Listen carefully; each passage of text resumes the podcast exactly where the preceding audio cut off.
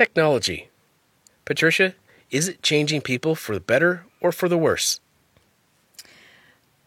I think it's doing both. Um, it depends on the person. Uh, I think technology is an amazing tool and resource, but I also think that people can become easily addicted to things. I agree. Um, yeah, I- like their phones or social media. Um, so, I mean, it, it's like anything in life, it has its advantages and disadvantages. What do you think is one of the biggest advantages it has for us right now? Uh, I think uh, information. Um, you know, we can access information so easily now. We can look up, you know, anything we can dream of doing. We can Google it and find either a tutorial or a book. Um, you know, there's just endless information about every topic. Um, and then, you know, if you can't find what you're looking for, you can write about what you're looking for yourself online and help other people. So, you know, that is that is huge right now. Okay. What about uh, a negative uh, for technology? Something you think it's doing to, uh, you know, you know, impact us negatively?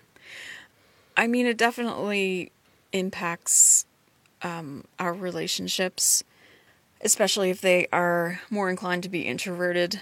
They're not forced to go outside their comfort zone so much. They can stay home and, and send messages or or just stay home and play video games and uh, and not really En- yeah not really Engage? engage in Yeah, yeah. in in socializing with with an actual um human being. And i don't think i think while it is nice to be able to exchange messages easily i also you know think that that is not like that doesn't take the place of actually talking to a human face to face i think our society still needs that in-person um, connection.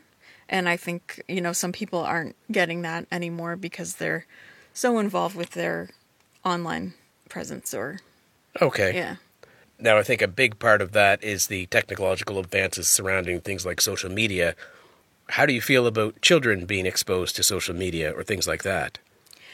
I definitely think it should be limited for them. Um, parents really um, need to be a role model for their children and, you know, put boundaries in place for themselves as well. I think that's the best way, you know, to be a good role model for, for children by limiting their own their own uh, screen time and and what they're doing on social media so that you know children can learn what is what is healthy. I think it's all about balance. There needs to be a healthy healthy balance.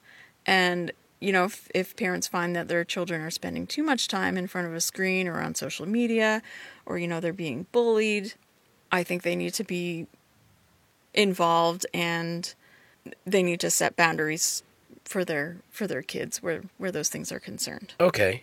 Last question for you. What do you think is the most important and beneficial technological advance? Sorry, beneficial technological advancement that we've seen? Doesn't have to be today. You can go all the way back to whenever.